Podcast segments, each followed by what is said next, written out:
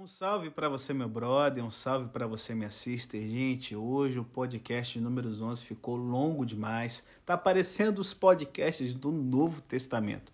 Deu uma hora aproximadamente.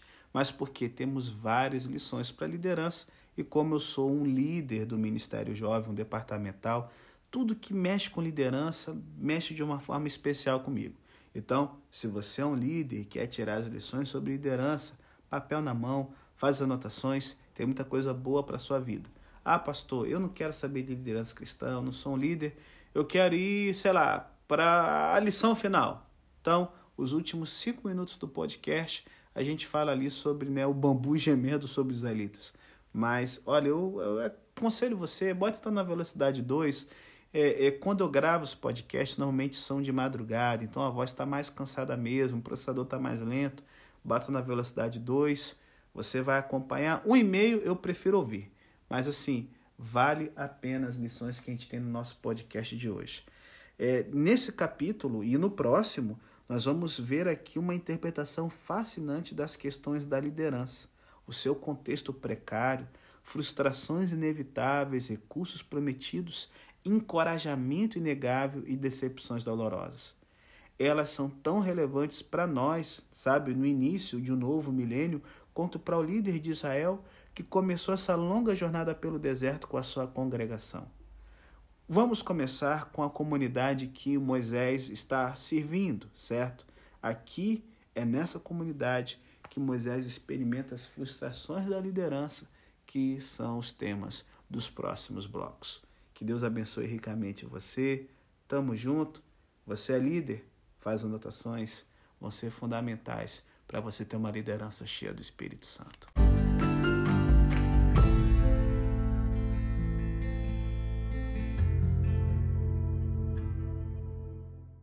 Bom, galera, das várias lições de liderança que podemos tirar no capítulo 11, vamos tirar, a primeira é a seguinte: as pessoas se desiludem. É o que vemos aqui do verso 1 ao 9, e olha, são versículos que contrastam brutalmente com o, o, os versos do capítulo 10, os versos finais, onde nós vemos os israelitas compartilhando as orações seguras e serenas do seu líder. Palavras que agora contrastam com as reclamações do povo.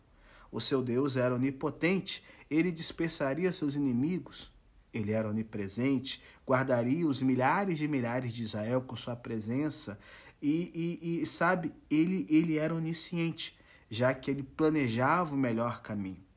Deus também sabia tudo sobre suas queixas amargas enquanto murmuravam dia após dia junto aos ouvidos do Senhor. Moisés podia orar enquanto os viajantes se moviam, mas enquanto os peregrinos viajavam, o Senhor ouvia sua conversa amarga e a raiva de Deus se acendeu. Um fogo ardente em uma extremidade do acampamento consumiu alguns daqueles que haviam falado dolorosa e ingratamente. Não era uma reclamação ocasial, ocasional, né? Ocasial, não existe, né? Ocasional, mas era uma rebelião aberta. Suas queixas assumiram duas formas que são tão importantes na vida contemporânea, como no tempo de Moisés. Primeiro, eles lamentaram como a vida os tratou e depois o que lhes havia sido negado. Seu arrependimento inicial foi pelo que eles tinham, penúrias. O próximo se concentrou no que eles não tinham, comida apetitosa. E vamos perceber aqui, primeira coisa, reclamações sobre as adversidades da vida, o que a gente vê aqui do verso 1 ao 3. E por que que isso traz a ira de Deus? Se liga aí nas lições aqui, ó. Desde o início, o povo está reclamando dos problemas do dia a dia na viagem pelo deserto. Eles eram os mesmos de quando deixaram o Egito há um ano. Eles estavam cruzando o deserto apenas três dias e já começaram a reclamar. Todos sofreram muito no Egito e alguns dias de só desconforto não podiam ser comparados com os 400 anos de agonia que eles e seu povo sofreram na mão dos opressores cruéis. Não é possível para eles pensarem que essa viagem não exigiria um esforço de sua parte. Tinham que ser muito trouxas para pensar nisso, gente. Todas as coisas que valem a pena na vida exigem treinamento, disciplina, esforço e sacrifício. A gente não consegue algo de coragem sem dor. Os crentes, em particular, devem esperar que a vida cristã lhes custe algo. Todos os personagens principais da Bíblia tiveram que suportar algum tipo de adversidade. Gente, o próprio Jesus teve de aturar inimigos invejosos que se opunham a ele, transformando pessoas que o insultavam, seguidores descontentes que o abandonaram e companheiros que não eram muito confiáveis que o decepcionavam. E no final, ele lamentou é, é, é, é de dor mas dor física, velho, no alto de uma colina solitária. Essa foi a pior das agonias. Ao suportar nosso pecado, até Deus o abandonou. E sabe, gente, desde o início da história do cristianismo, houve homens e mulheres corajosos que não sucumbiram à tentação de reclamar. Eles se recusaram categoricamente a lamentar suas dificuldades. O apóstolo Paulo testemunhou a grande ajuda que havia recebido quando as coisas não podiam é, se tornar piores. Quanto mais intenso o sofrimento, mais ele percebia que precisava da força, suficiência e da paz do Senhor. Se apenas um desses israelitas pudesse ter visto que aqueles dias difíceis no deserto significavam treinamento por parte de Deus, eles é, é, é, teriam acreditado que, depois de serem libertados do Egito, eles poderiam ser libertos do seu mau humor, atitude grata e insatisfação se eles tivessem aceitado o treinamento que Deus queria lhes dar. Os peregrinos, porém, nunca esqueceram do lugar onde eles haviam reclamado de suas dificuldades, como vemos lá no início do livro do Êxodo. O cenário da reclamação tornou-se o do julgamento. Incêndio inesperado, quem sabe o resultado de um raio, foi assustador para uma parte é, da comunidade no acampamento, aquilo se alastrou para todos que estavam ali. Quando mais tarde refletiram sobre o evento, chamaram o lugar de Taberá, que significa queimadura, porque o fogo do Senhor havia queimado no meio deles. Só que, infelizmente, eles não aprenderam a lição da triste experiência. E aí, outra lição que nós temos eles tinham o hábito de reclamar sobre as deficiências da vida. Gente, era um fato milagroso alimentar uma multidão tão grande de pessoas. Só que depois de um curto período de tempo, o milagre começou a se tornar em uma coisa enfadonha e eles começaram a pensar nos alimentos apetitosos que eles tinham durante sua escravidão no Egito. Ai, quem nos dará carne para comer? Lembramos do peixe que comíamos de graça no Egito, dos pepinos, dos melões, dos alhos poró, das cebolas e do alho. Mas agora não temos apetite, não há nada para os nossos olhos exceto esse maná. Ou vale a pena refletir sobre alguns dos tópicos dessa narrativa. Em primeiro lugar, o exemplo é importante. Os problemas começaram com pessoas indignas que eram um mau modelo para os seus companheiros de viagem. A palavra populaça, né, população, populacho, no verso 4, não é encontrada em nenhum outro lugar do Antigo Testamento. Ela descreve os não israelitas que deixaram o Egito com eles. As reclamações deveriam ter ficado lá, mas as outras pessoas as ouviram e rapidamente as aceitaram e replicaram. Em segundo lugar, o pecado é contagioso. Pouco depois, esse espírito de murmuração se espalhou por todo o acampamento. Moisés ouviu o povo gritar por suas famílias, cada um à porta da sua tenda. Em terceiro lugar, a memória seletiva. Eles começaram a se lembrar daquelas deliciosas refeições que lhes foram dadas por seus implacáveis proprietários lá no Egito, mas se esqueceram muito rapidamente das dificuldades pelos quais passaram, as longas noites de dor, a morte de crianças inocentes, sabe, os chicotes dos chefes cruéis. É muito mais fácil olhar para uma situação distante com prazer e esquecer que esses dias também foram tempos difíceis. Em quarto lugar, a dieta ocupou a sua mente. Deus providenciou generosamente desde que eles deixaram o cativeiro do Egito o maná. Não lhes faltou nada: comida, bebida, roupas, proteção, segurança, esperança. No entanto, aqui estavam eles, lembrando com nostalgia que o que antes comiam era melhor. O Senhor generosamente nos forneceu uma grande variedade de alimentos, mas há coisas na vida que são mais importantes do que o que vamos comer hoje. De que adianta uma mesa cheia de comida se não pudermos apreciá-la? Boa saúde é infinitamente mais importante do que um menu atraente, gente. O que acontece se formos afundados pelas maiores tristezas da vida? Quem acha que uma grande preocupação pode desaparecer com um prato cheio? Jesus nos ensinou que existem coisas mais importantes do que o que vamos comer. No final de um longo período de insistência por parte do diabo no deserto, com certeza Jesus estava com fome. Ele jejuou para que pudesse concentrar toda a sua atenção na realidade espiritual. Agora, ele precisava de uma boa refeição e o inimigo, que sabia disso, convidou Jesus a pegar uma das pedras do deserto e transformá-la em pão para provar que ele era realmente filho de Deus. Jesus sabia que a tentação era enganosa. Ele estaria dando prioridade a um desejo imediato em vez de seu destino final e duvidaria do que Deus havia dito no seu batismo. Esse é o meu filho amado. E, cara, ele não precisava de mais corroboração para a vida dele do que disso. A resposta de Jesus nos leva de volta às experiências passadas no deserto. O homem não viverá somente de pão, mas de toda a palavra que sai da boca de Deus. Jesus sabia que há infinitamente mais coisas na vida do que comida. Em lugares opulentos do nosso mundo hoje, a preocupação com a comida tornou-se idolatria. Em vez de comer para viver, milhões de pessoas vivem para comer.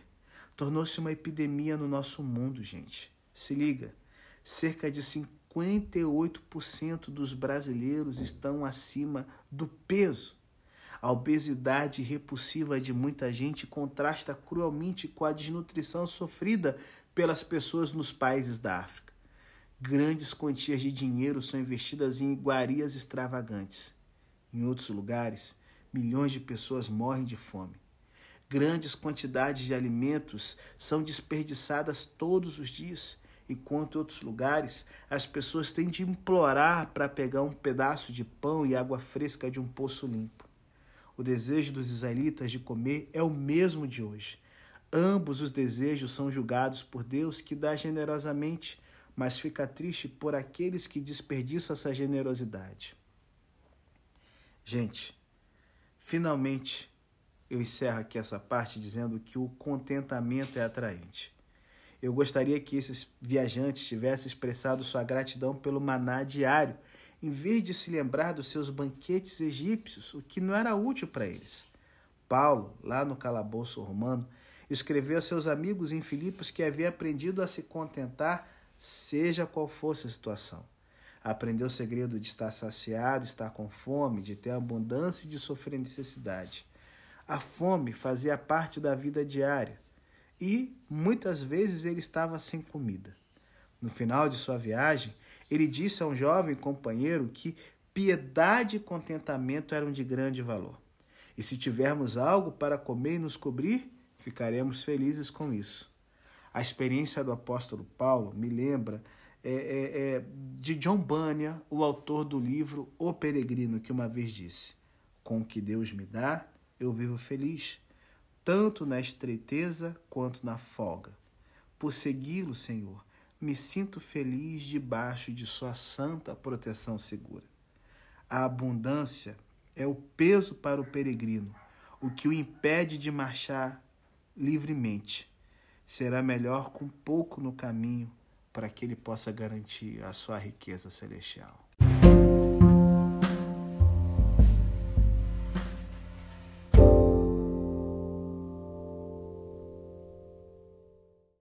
Bom, galera, a segunda lição que podemos tirar aqui desse capítulo é que o líder, ele é vulnerável, é que vemos aqui dos versos 10 ao 15 e do 18 ao 23. Bom, como é bem óbvio, Moisés não gostou da situação. As reclamações de uma minoria logo chegaram a todos os cantos do acampamento e não havia como escapar dos seus gritos ridículos. O pequeno problema com sua dieta monótona se tornou enorme. O povo chorou, Moisés não gostou, Deus se irou. Em um momento de desespero, o líder assumiu o conflito e uma agitação da comunidade se transformou em uma ferida pessoal. Ele não estava preocupado com comida, mas desesperado com seu trabalho. Ele também se tornou vítima de um sentimento de sério descontentamento. Duvidando de si mesmo, uma torrente de perguntas temerosas sai de sua boca. Por que o Senhor trata o seu servo de uma forma tão ruim? E por que não encontrei favor aos seus olhos, ó Deus, para que me tenha colocado o fardo de todas essas pessoas? Eu concebi essas pessoas, onde devo conseguir carne para dar tanta gente. Só eu não posso carregar todas essas pessoas porque é um fardo grande demais para mim. Gente, essa profunda depressão de Moisés se repete na vida de muita gente hoje. As pessoas que estão sob pressão lutam e vão com pensamentos sombrios. Por exemplo, o Royal College of Psychiatrists, inglês em xaropasso, da Grã-Bretanha, relatou que mais dias de trabalho são perdidos por ano devido à depressão do que por doenças cardíacas, pressão alta ou diabetes. Muita gente enfrenta tensões crescentes no trabalho e alguns voltam para casa e encontram um cenário desolador. Um professor universitário é, é, de psiquiatria diz que sempre há uma pessoa em cada 20 que está passando por depressão, ou seja, 5% da população. E que uma mulher em cada 5, certo? E um homem em cada 10 provavelmente terão esses problemas em algum momento de sua vida. Os sintomas típicos são a perda da autoestima e um sentimento de culpa. Um representante do Royal College disse: se você estiver em um local de trabalho que estresse e sobrecarrega as pessoas, você terá mais problemas de saúde mental. E a obra de Moisés o fez clamar a Deus em perigo. E, gente, eu amo a Bíblia porque ela é gloriosamente honesta. Ela nos inspira com o heroísmo e a força dos seus melhores personagens, mas se recusa a exagerar suas virtudes e não minimiza seus fracassos. Abraão, mentiroso, Sara, uma hesitante, Isaac mentiu, Jacó trapaceou, certo? Pedro, o discípulo autoconfiante, negou que o conhecia quando estava em perigo. E sabe, gente, a Bíblia conta a história como ela é. Moisés era um campeão muito talentoso, mas não um santo perfeito. A narrativa não apenas descreve os fracassos do povo, mas também do seu líder. A resposta de Moisés aos gritos da sua congregação descontente tem muito a dizer aos líderes de todas as gerações. E, sabe, primeira coisa que nos diz, Moisés reconheceu a submissão da liderança. O que Moisés disse na presença do Senhor foi um recital de reclamações, um catálogo de insatisfação. Mas ele se saiu bem em uma coisa: ir a Deus com seus problemas. Os líderes reconhecem a importância de sua submissão a Deus expressa em oração dependente, honesta e atenta. A submissão, gente, é um conceito inaceitável em nossa cultura pós-moderna. Sabe? Infelizmente, a nossa cultura ela tem a preferência pela autoexpressão desinibida e pela rejeição da autoridade. É, é, afinal de contas, a autoridade é um símbolo de dominação e submissão. Só que, cara, Deus se descreve como rei, senhor, juiz e pai. E o crente aparece diante dele como um súdito, servo, defensor e filho obediente. Em Deus, tudo é poder e perfeição, em nós, fraqueza e baixeza. Até mesmo, sabe, a liturgia cristã inclui expressões de misericórdia e, e, e exclamações que mostram que nós temos pouco valor. E os filósofos da pós-modernidade já perceberam isso e reagem muitas vezes negativamente a esses ensinamentos e insistem que em nosso mundo um homem deve sentir que, na medida do possível, ele deve ser o seu próprio mestre. Ei, mas isso aqui, cara, não é o que a Bíblia diz. O Novo Testamento exorta o crente à submissão constantemente.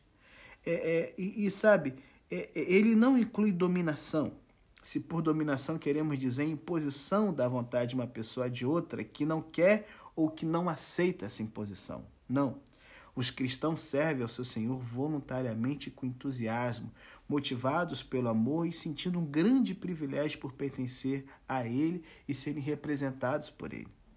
Deus apoia, não domina Moisés. Moisés era um servo comprometido embora no momento estivesse triste com essa congregação carniça.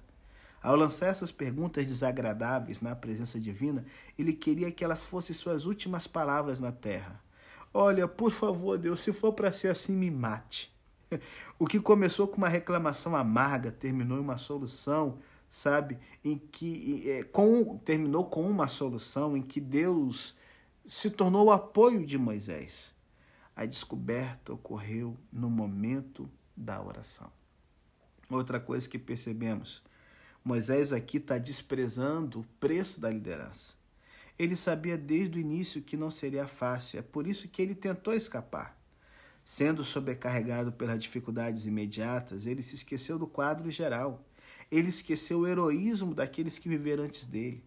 Desde jovem, ele tinha ouvido falar de sua imensa coragem e manteria suas histórias escritas para milhões de leitores ainda por nascer. O que aconteceu com a solidão de Noé, sabe? Que era perfeito entre seus contemporâneos quando a terra havia sido corrompida diante de Deus. Talvez Moisés tenha esquecido de José, um líder potencial que teve de sofrer experiências cruéis antes de chegar a um lugar de honra. Estando sobrecarregado pelo trabalho, talvez Moisés tenha esquecido a coragem dos seus próprios pais que, que arriscaram suas vidas para salvar o seu filho. Não era o propósito de Deus cumprir o pedido do seu servo de morrer simplesmente porque uma comunidade ingrata estava deprimida com sua dieta. Não. A liderança é difícil e é muito idiotice dizer o contrário. Quando as coisas dão errado, é normal perguntar como Moisés por quê. Parte da resposta estava em sua confissão involuntária. Por que tratou o seu servo tão mal? Como escravo de Deus, era inadequado reclamar simplesmente porque o Senhor lhe havia confiado uma tarefa difícil. Os líderes reconhecem que há um preço a pagar por lealdade, integridade e eficácia. Outra coisa, Moisés aqui exagerou os problemas da liderança. Quando estamos deprimidos, geralmente não somos objetivos com nossa compreensão das questões chaves. O vocabulário que Moisés costumava é, é, é, usar ao reclamar não deve ser submetido a uma análise completa. Pensamentos de raiva facilmente se transformam em mísseis verbais que são uma bomba atômica. Moisés conclui que tudo isso estava acontecendo com ele porque Deus não estava feliz com ele. Hum, cara, como ele está longe da verdade, velho. O Senhor estava zangado com aqueles que reclamaram, não desapontado com Moisés. Só que ele estava tão envolvido com seus próprios problemas que não percebeu isso e vomitou sua amarga angústia. Porque não encontrei graças aos seus olhos para me colocar esse fardo? Ei, ele não só se culpou desnecessariamente, mas também exagerou seu papel como líder de Israel. Ele havia sido encarregado de uma enorme tarefa comunitária, mas em nenhum momento Deus lhe disse que era sua responsabilidade pessoal carregá-los no peito já que, a, sabe, a enfermeira carrega a criança que a amamenta, Moisés achou que agora ia virar a mãe da criança. Não, ele era apenas a enfermeira. A mãe ia botar esses israelitas no eixo. Moisés protestou: Ei, eu não posso levar esse povo sozinho. Só que o Senhor nunca havia dito para ele fazer isso sozinho. Eu sei, a carga era muito pesada. Não era apenas pesada, era impossível, gente. Como Moisés poderia pensar por um momento que o Senhor o tornou pessoalmente responsável por levar milhares de peregrinos israelitas? Mas esse é o problema da depressão. Aumenta os problemas e minimiza os recursos. Parte do segredo da liderança eficiente é reconhecer as limitações da responsabilidade humana. Há certas coisas que devemos fazer e o Senhor espera que as façamos. Há outras coisas que só Ele pode fazer e não importa o quanto tentemos, nunca as alcançaremos. A comunidade teve que ser carregada pelo deserto. Em outras palavras, eles não chegariam a Canaã se dependesse apenas de sua própria energia hum, e também não chegariam se dependesse apenas da força de Moisés. Ele disse a eles no início da jornada que os levaria em asas de águia. No final da viagem, a próxima geração foi informada de que o Senhor os havia tomado e os carregado como um homem leva o seu filho. Quando as coisas ficam difíceis na liderança, devemos nos perguntar se estamos tentando arcar com as responsabilidades de Deus ao invés de cumprir as nossas. E aí, gente, outra coisa que vemos aqui: Moisés antecipou o fracasso da liderança. Um dos piores aspectos de um espírito desanimado é que tudo parece escuro. Moisés quer morrer e pergunta a Deus: Ai, não me deixe ver o meu infortúnio. O fracasso é desanimador e Moisés não suportava pensar nisso.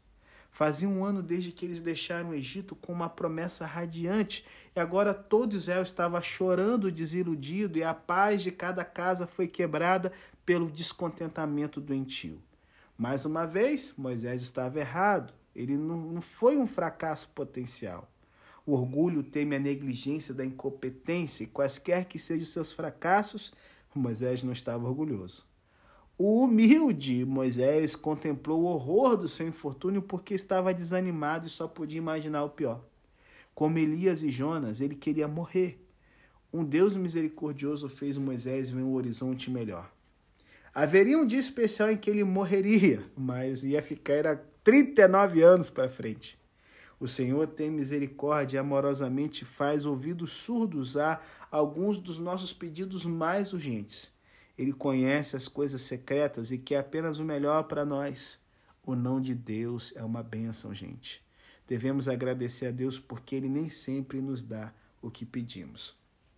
Outra coisa, Moisés esqueceu o privilégio da liderança. Para os hebreus, ser o servo do Senhor era um privilégio imerecido, não uma obrigação sem importância.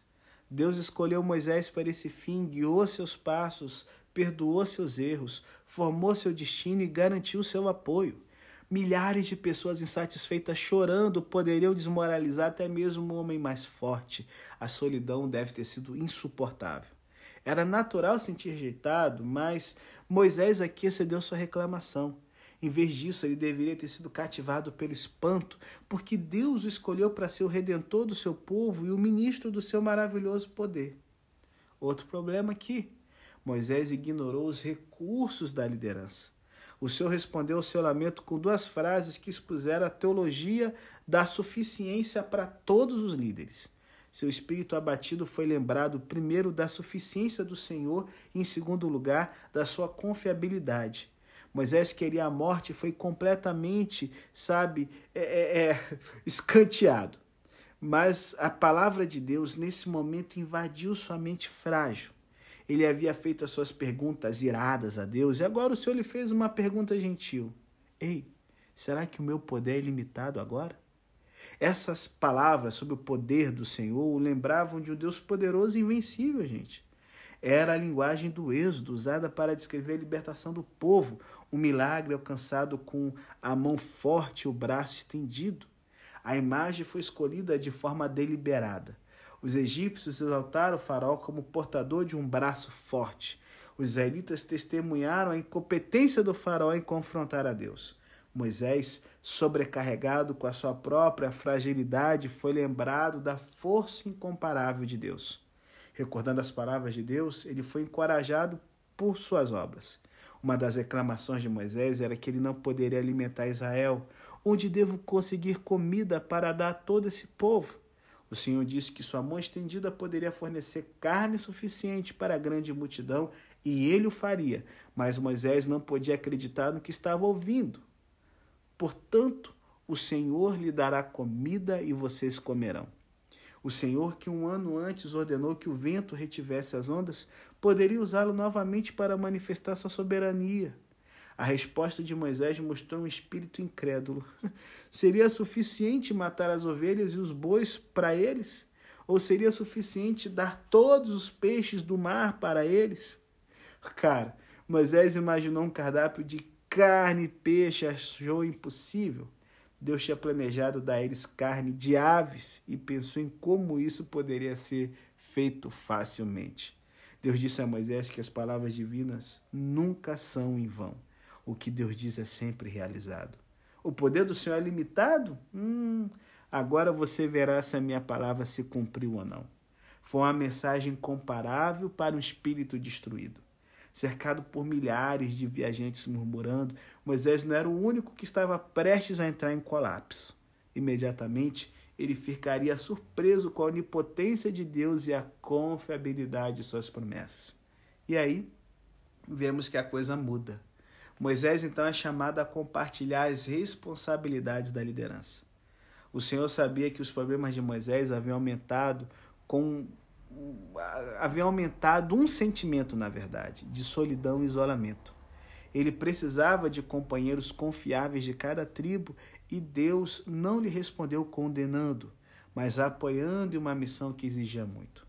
Outros tiveram que compartilhar alguns dos fardos que ele achava que estava carregando e é isso que a gente vai ver no próximo bloco.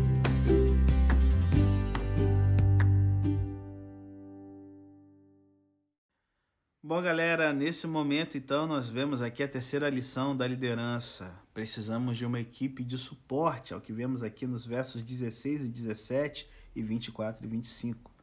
Às vezes, aqueles que servem a Cristo se sentem sobrecarregados por uma tarefa tão imensa e por verem que os recursos são muito escassos. E algumas questões chave se destacam nessa narrativa. Número um, ter colegas é crucial. Não há líder que possa servir efetivamente sem o apoio prático de colegas dedicados que estejam felizes em desempenhar papéis secundários e dispostos a oferecer ministérios de apoio. Talvez Baruch não tivesse a eloquência de Jeremias, mas ele poderia escrever as coisas memoráveis que seu mentor havia dito. Os leitores da magnífica epístola de Paulo aos Romanos devem se lembrar de Tércio, o homem que usou suas habilidades amanuenses, assim como Silvano fez para Pedro. A exaustiva evangelização itinerante de John Wesley só foi possível porque centenas de metodistas anônimos lhe ofereceram hospitalidade.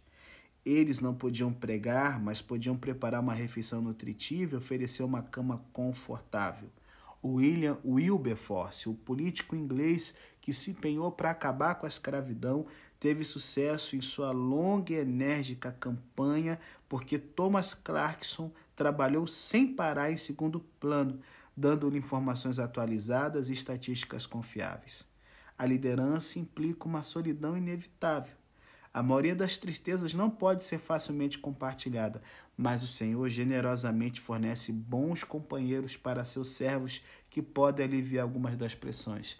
E é o que eu, cara, eu tenho uma gratidão imensa no meu coração com regionais, com a coordenação do Ministério Jovem, porque, cara, são eles que me ajudam. Nove anos eu já estou já no Ministério Jovem, quando eu era desbravador e aventureiro também como sou feliz a Deus de ter levantado tanta gente boa, né? Como os regionais e coordenadores que faziam essa parte de, de, de serem os meus colegas. Isso sempre foi crucial demais. Gente, o lamento de Moisés foi um pedido de ajuda e Deus apelou para a ajuda dos anciãos da comunidade, que eram respeitados como líderes e oficiais confiáveis.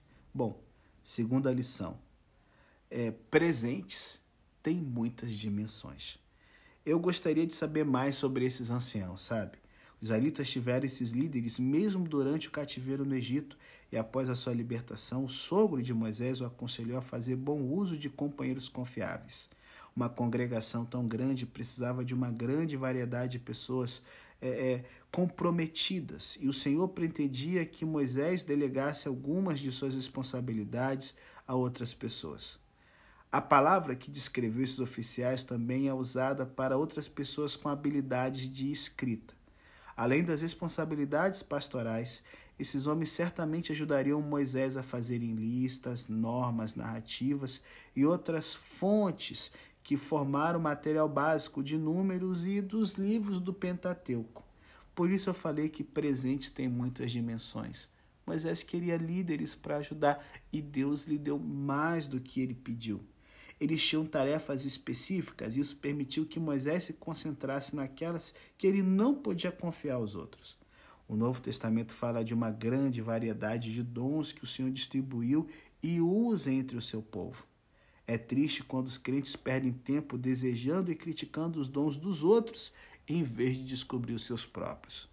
Terceira lição: o reconhecimento é necessário. Esses anciãos do povo e seus oficiais foram nomeados publicamente para esse novo ministério, a fim de ajudar Moisés a carregar o fardo do povo e aliviar Moisés e seu sentimento de solidão. O detalhe de reunir a equipe na entrada da tenda da congregação não é meramente acidental. Indica que na obra de Deus, os servos do Senhor devem ser aceitos, reconhecidos e apoiados pela comunidade. Se esses anciãos fossem úteis para Moisés de alguma forma, os israelitas teriam de reconhecer que Moisés precisava deles e que haviam sido nomeados por Deus a fim de serem aceitos pelo povo. Seu nível espiritual e papel pastoral são mostrados nessa reunião pública à porta do tabernáculo. A obra de Deus é um trabalho em equipe, a comunidade deve ser respeitada e informada e deve ser encorajada a cooperar na nomeação desses novos companheiros de Moisés. Quarta lição: a rendição é crucial. Embora as pessoas reconhecessem os novos colegas de liderança, eles não eram sua propriedade, seus bonequinhos, não. Eles pertenciam a Deus. Esses companheiros de Moisés tiveram que ficar lá com ele na entrada do tabernáculo. Era a imagem da redição total das pessoas envolvidas. Os servos permaneceram na presença do seu Senhor. Os súditos, na presença do rei, se prepararam para responder rapidamente a qualquer desejo do seu mestre.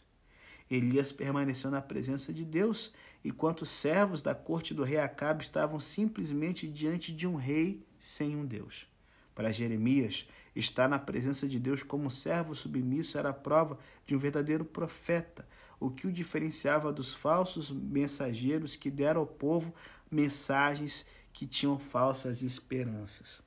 Agora, esses anciãos permaneceriam submissos a Moisés na presença do Senhor para ouvir o que ele tinha a dizer para eles, receber o que ele ia dar para eles e fazer o que ele ia ordenar a eles.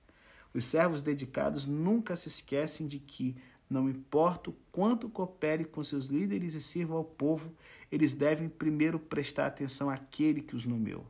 A tensão entre fazer o que o Senhor diz e o que as pessoas querem fez com que milhares de servos de Deus virassem a cabeça, de ponta cabeça, ficassem de cabeça para baixo ao longo, ao longo dos séculos, fazendo seu ministério inútil, porque ouvir a voz do povo e não a voz de Deus. Gente, a opa, uma, duas, três, quatro, a quinta lição é que Deus sempre promete recursos. Deus disse a Moisés: Eu pegarei o espírito que está sobre você e o colocarei sobre eles. O Espírito Santo que havia dado energia ao corpo de Moisés, enriquecido sua mente, fortalecido sua vontade, animado seu coração, não falharia em nada sobre esses novos colegas. Antes de seus seguidores serem enviados para o um mundo hostil, Cristo lhes disse para buscarem a Deus para que pudessem receber a ajuda que ele lhes havia prometido. Lucas escreve que eles deveriam esperar pela promessa do Pai no cenáculo. E ao enviá-los, ele primeiro lhes assegurou da sua força essencial, o Espírito Santo. Aqueles que obedecem à voz de Deus procuram fazer sua vontade e trabalham em seu serviço. Nunca nunca, nunca terão negada a provisão inesgotável dos recursos do Espírito Santo. Sabedoria, direção, graça, amor, paciência e força serão dadas generosa e continuamente. Deus fez exatamente o que prometeu. Ele tirou do espírito que estava sobre Moisés e o distribuiu aos setenta anciãos. Cada homem recebeu a mesma força suficiente que sustentou Moisés. Sexta lição: a verdade é primordial. Embora essas 70 pessoas possam ter exercido dons diferentes na liderança, pastoral, secretariado, administrativo e enfim, há uma característica que caracteriza todas elas. Eles eram servos da palavra. Quando a presença e o poder do Espírito repousaram sobre os 70 anciãos, todos eles profetizaram. Como prova inegável de sua necessária preparação, esses 70 homens proferiram palavras inspiradas pelo Espírito que a comunidade podia ouvir e às quais poderia responder. Palavras proféticas foram um evento isolado que confirmou o dom divino. Eles profetizaram naquele dia, mas não fizeram nunca mais. Embora suas tarefas não estivessem relacionadas à comunicação pública direta da verdade de Deus, naquela época eles expressaram a prioridade de um servo Sua função não era exercer suas habilidades ou mostrar suas próprias ideias, mas se subordinar à palavra de Deus comunicada a eles por Moisés. O detalhe que eles profetizaram naquela ocasião pode enfatizar a natureza servil do seu papel. Eles eram companheiros, não pregadores. Seu trabalho era apoiar, não serem rivais. A obra de Deus, gente, foi seriamente prejudicada ao longo da história quando as pessoas ficaram satisfeitas com a obra que lhes foi atribuída e desperdiçaram tempo cobiçando a obra que foi soberanamente atribuída aos outros. O rei Uzias de Judá teve um sucesso incrível em suas responsabilidades reais, mas cobiçou o cargo do sumo sacerdote e insistiu em fazer coisas que eram expressamente proibidas aos que não eram sacerdotes em Israel. As pessoas que cobiçam os dons dos outros correm o risco de perder os seus próprios permanentemente. Jeremias deu um aviso especial ao seu companheiro desanimado, Baruque, ao dizer: Mas você está procurando grandes coisas para si mesmo? Não procure por isso. É. Possivelmente, esse talentoso escriba esperava se tornar um administrador sênior na corte real. Em vez disso, ele acabaria no Egito como um refugiado sem teto. Mas, embora lhe fosse negado seus sonhos para o futuro, essas grandes coisas seriam eclipsadas por maiores. Fazer a vontade de Deus, escrever e preservar a palavra de Deus e apoiar o servo de Deus, Jeremias. Se seus sonhos vocacionais tivessem sido realizados, ele teria se tornado um funcionário completamente esquecido. Em vez disso, seu nome foi escrito na história como um comunicador da palavra de Deus. Seu papel foi pequeno, mas durável.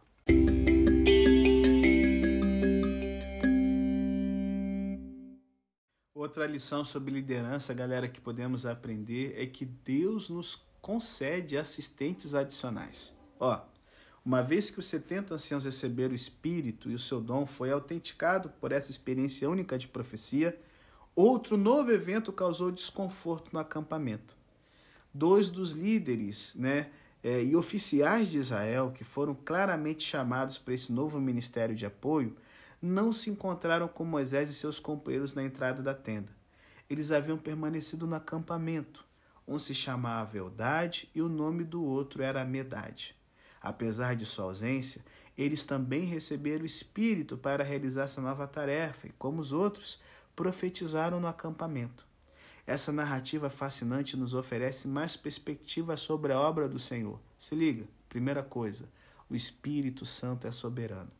A maioria desses novos trabalhadores recebeu o dom do Espírito no tabernáculo, no local designado, mas as duas pessoas que estavam ausentes não receberam recursos essenciais que né, negados. Não nos explica o texto bíblico porque eles não estavam presentes com os outros. Sua ausência não poderia ser devido à desobediência ou antagonismo, porque em caso afirmativo eles não teriam recebido o Espírito. A história é um lembrete persuasivo de que o Espírito Santo é totalmente soberano e age como ele quer. Não pode ser estereotipado e não se pode prever que suas ações estejam em conformidade com convenções puramente humanas. Na história do cristianismo, houve algumas pessoas que, em alguns lugares do mundo, é, é, é, é, tiveram manifestações extraordinárias do poder do Espírito Santo, enquanto outras não viram o mesmo grau de tal atividade. É um erro imaginar que aqueles a quem foram negados tais privilégios foram privados da bênção por causa de uma vida inadequada de oração, ou porque não têm fé suficiente ou santidade defeituosa. Não. Oração, fé e santidade são ingredientes necessários da vida cristã, mas isso não quer dizer que devemos assumir que eles garantem o dom cobiçado do Espírito Santo. É arrogante assumir que o Senhor pode ser manipulado pelas ações que podemos planejar. Ai, eu vou orar, eu vou ter fé em Deus, uma vida santa, vou reconhecer o valor intrínseco dessas coisas, então vou ter manifestações poderosas e majestosas do Espírito de Deus, porque eu segui o passo certinho. Ei, ei, não, não, não, não, não usa isso, não, amigo. Não use as disciplinas espirituais para garantir o que você quer de Deus, não. Afinal, nem sempre sabemos o que é o melhor para nós. Segunda lição: os perigos da lisonja. Quando um jovem anônimo da comunidade viu que esses dois anciãos estavam profetizando no acampamento, ele correu para Moisés e contou a ele sobre o comportamento anormal. Esse jovem, é, é, seguidor do líder Moisés, era Josué. E ele ficou com raiva e pediu a Moisés que os prendesse imediatamente. Ele chegou à conclusão de que Eldade e Medade estavam desrespeitando o líder. Moisés não apoiou as críticas de Josué. Josué era assistente de Moisés desde a sua juventude, sem dúvida, ele admirava profundamente seu líder, mas não havia razão para pensar que esses novos camaradas estavam sendo desrespeitosos. Devemos ter cuidado para transformar pessoas louváveis em ídolos perigosos. Jesus é o único exemplo imaculado para o cristão. A resposta que Moisés deu ao seu jovem assistente, né? Ei, você está com ciúme de mim? Sugere que Josué estava zangado com essas duas pessoas ausentes porque achava que elas estavam insultando Moisés por seu comportamento comum. Ele estava sendo super protetor e sua sensibilidade estava se transformando em louvor a um herói, o que não ajuda em nada. Não é correto colocar uma pessoa, não importa quão bom seja, em um pedestal. Terceira lição, nós temos aqui sobre o perigo dos monopólios. Sem descobrir por que Meldade, Medade e Eldade não estavam presentes, Josué pensou que havia algo errado com a sua manifestação do Espírito Santo. Deus agiu de maneira particular e correta com os 70, então ele não podia tolerar nenhum desvio dessa norma. Gente, é muito fácil institucionalizar a obra do Espírito Santo ou trabalhar para antecipar, organizar ou monopolizar seu ministério. Eventos preciosos rapidamente se tornam padrões rígidos e tradições inflexíveis. O Espírito Santo não pode ser acorrentado por costumes eclesiásticos, não importa o quão bom eles possam ser. Ele agirá com total liberdade para alcançar qualquer propósito que saiba que é melhor para o seu povo naquele momento. Essa história da crítica equivocada de Josué, Eldade e Medade tem um paralelo incrível com os evangelhos, quando os discípulos tentaram parar um homem que estava expulsando demônios em nome de Jesus. Jesus viu muito mais longe que eles. Ei, aquele que não está contra vocês está com você. Quando é, Walter Craddock, o líder puritano de Lavanches, estava na Inglaterra, ele se alegrou ao ouvir como o trabalho em sua terra havia prosperado em sua ausência. Só que houveram críticas, e ele disse o seguinte: Não vamos pensar tanto nos dias de hoje sobre aqueles homens que Deus criou para pregar o Evangelho. Sabe, desde que estive lá fora, o Evangelho se espalhou pelas montanhas entre Brecknockshire e Monmouthshire, assim como o fogo no joio. Lá eles não têm pastores, mas há pelo menos 800 homens de Deus.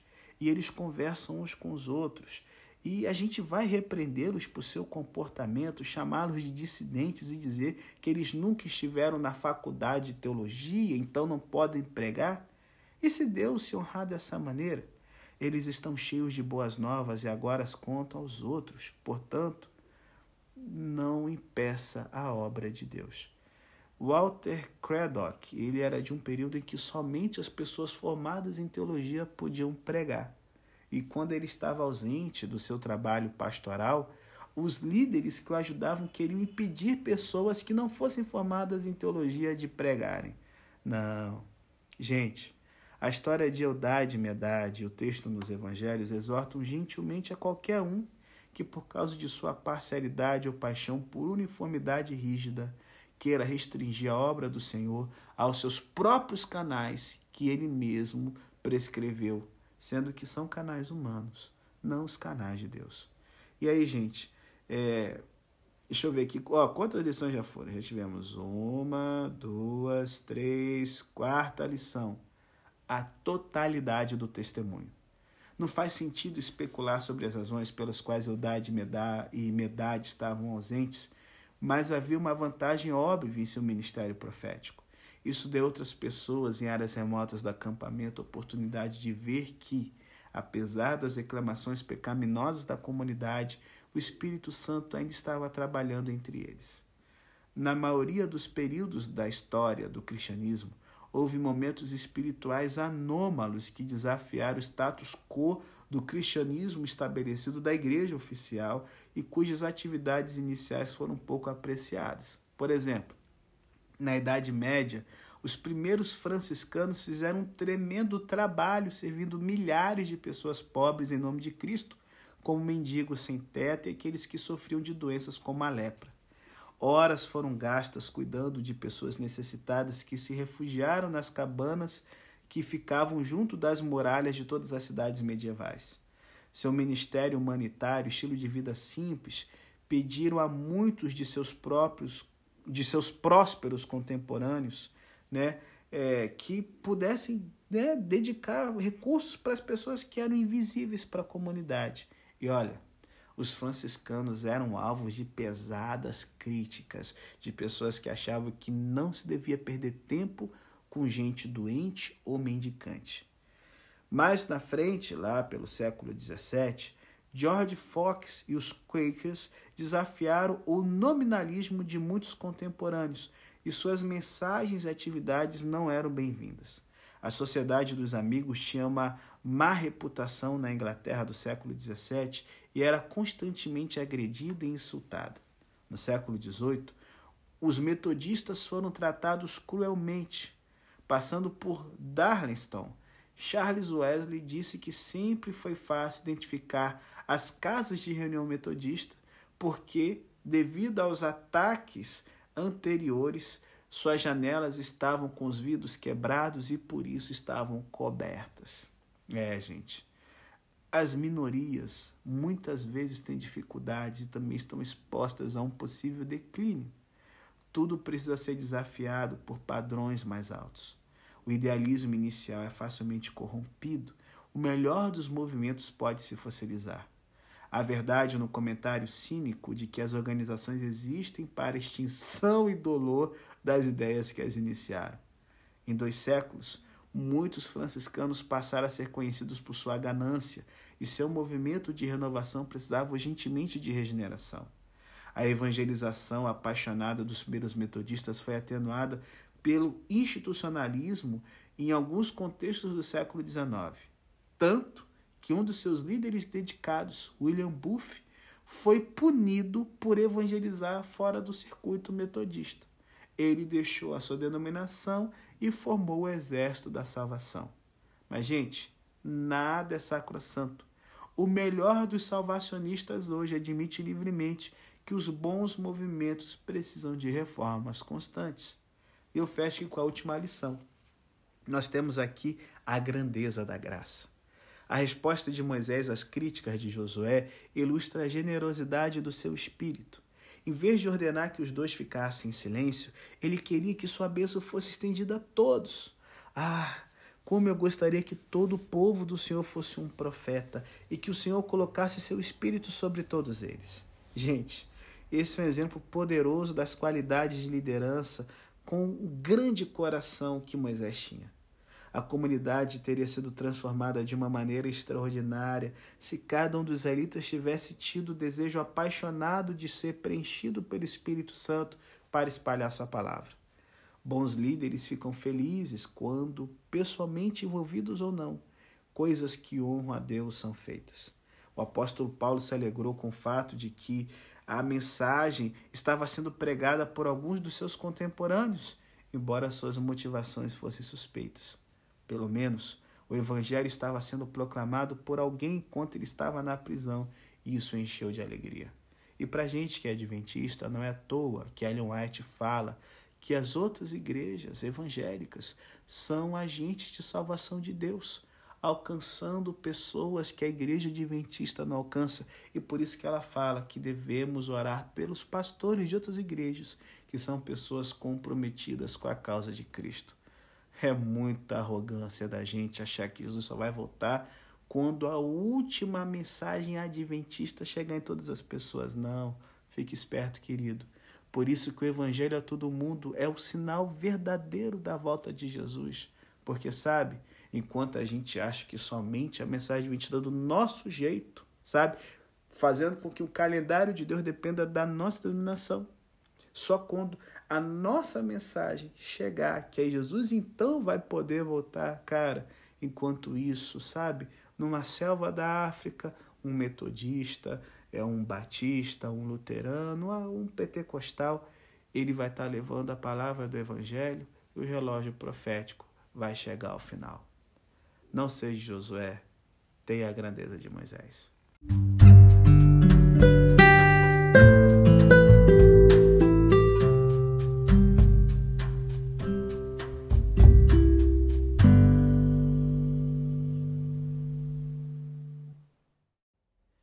Assim chegamos à última lição sobre liderança né, do nosso podcast de hoje.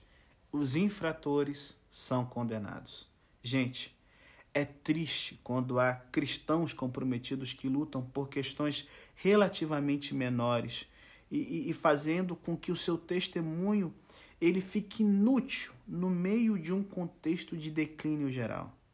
A vida no campo israelita estava à beira da anarquia espiritual e nesses momentos os líderes deveriam estar pensando em questões mais cruciais do que experiências diferentes do poder do Espírito. Josué garoteou com força. Ele estava preocupado com a autenticidade carismática de alguns anciãos, enquanto o resto do acampamento desejava nunca ter participado do poderoso ato de redenção, cara. Ai, estávamos indo melhor no Egito. Faraó, I love you. Por que te deixamos, ó Egito, our land? É. Não podemos deixar de ver um contraste gráfico de imagem nessa narrativa. As palavras espírito e vento em hebraico são traduzidas com a mesma palavra, ruá. O vento do espírito repousou sobre os líderes escolhidos. Em poucos minutos, um vento saiu do Senhor e trouxe codornizes do mar. O vento, é claro que elas não eram marinhas, né? Elas estavam voando sobre o Mar Vermelho, né? Vou explicar né, para a sua ignorância, você não sair achando que as codornas são peixes, né? Mas vamos voltar para cá. O vento tempestuoso, gente, era tão forte que os pássaros mal podiam voar mais de um metro acima da terra e isso os aproximou dos israelitas para que pudessem pegá-los. Durante dois dias, eles caçaram grandes quantidades, prepararam e colocaram as codornas para secar ao sol. Eles começaram a comer mas enquanto a carne ainda estava entre os dentes, antes de mastigá-la, a ira do Senhor se acendeu contra o povo. Uma praga severa apareceu no acampamento e um grande número daqueles que haviam sido gananciosos sofreu uma doença, morreu e foi enterrado antes que o povo seguisse seu caminho. Eles se lembraram do lugar com grande remorso e o chamaram em hebraico de Kibrot Hataava, que significa os túmulos, as tumbas da ganância, porque lá enterraram aqueles que haviam sido gananciosos. Gente, o mesmo Espírito Santo que visitou os anciãos com coisas boas, trouxe juízo aos ofensores com coisas ruins. A ira de Deus é um tema bíblico sério e corre o risco de ser marginalizada na pregação e no pensamento cristão de hoje.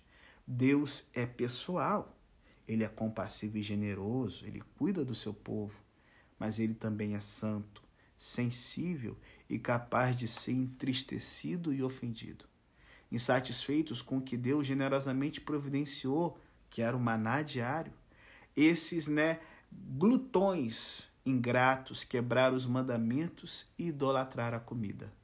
Eles se lembraram com nostalgia de uma desgraça de uma terra maldita de escravidão. Que loucura, mano! Se lembraram com nostalgia daquelas mesas egípcias cheias de comida e cobiçavam refeições melhores. Em sua ira, Deus satisfez seus desejos e ficou tanto, tanto, tanto satisfeitos que ficaram doentes. Alguns comentaristas bíblicos disseram que a ira de Deus não é pessoal, mas um processo inevitável de causa e efeito e universo moral. Ei, não, não, não. Essa observação não faz justiça à doutrina da ira de Deus. Não temos, sabe, o direito de negar que a ira de Deus é mais pessoal do que seu amor. Não. A ira divina é a ação de um Deus pessoal que odeia o pecado. O teólogo Emil Brunner disse que homens e mulheres estão sempre sob o poder de Deus, seja de sua graça ou de sua ira. A ira de Deus é o vento adverso da vontade divina que se sente quando corremos contra ela. Brunner insiste que não há neutralidade, ou estamos em Cristo ou no pecado, ou debaixo da graça ou debaixo da ira. Obviamente, a ira de Deus é a sua santa hostilidade ao mal, sua recusa em aprová-la ou aceitá-la, traz o justo julgamento que vem da parte de Deus. Bom, em sua ira, Deus deu aos israelitas gananciosos exatamente o que eles queriam e eles sofreram as consequências. Muitos dos nossos contemporâneos materialistas logo descobrem que um apetite, sabe, lascivo, nunca pode ser saciado. Nos últimos anos, vários vencedores de grandes prêmios na loteria do Brasil, certo? Confessaram que os seus ganhos lhe causaram um infortúnio considerável. Perderam amigos, as relações familiares foram interrompidas e o sentido de sua vida desapareceu gradualmente. Se você tem tudo, não valoriza nada. A busca apaixonada por coisas materiais é como o anseio por uma bebida que, longe de saciar a sede, só intensifica o desejo de ter mais. Em Kibrot Hatavá, o lugar do desejo excessivo se tornou uma cena de grande dor. O que começou como um banquete de luxo acabou sendo um funeral angustiante.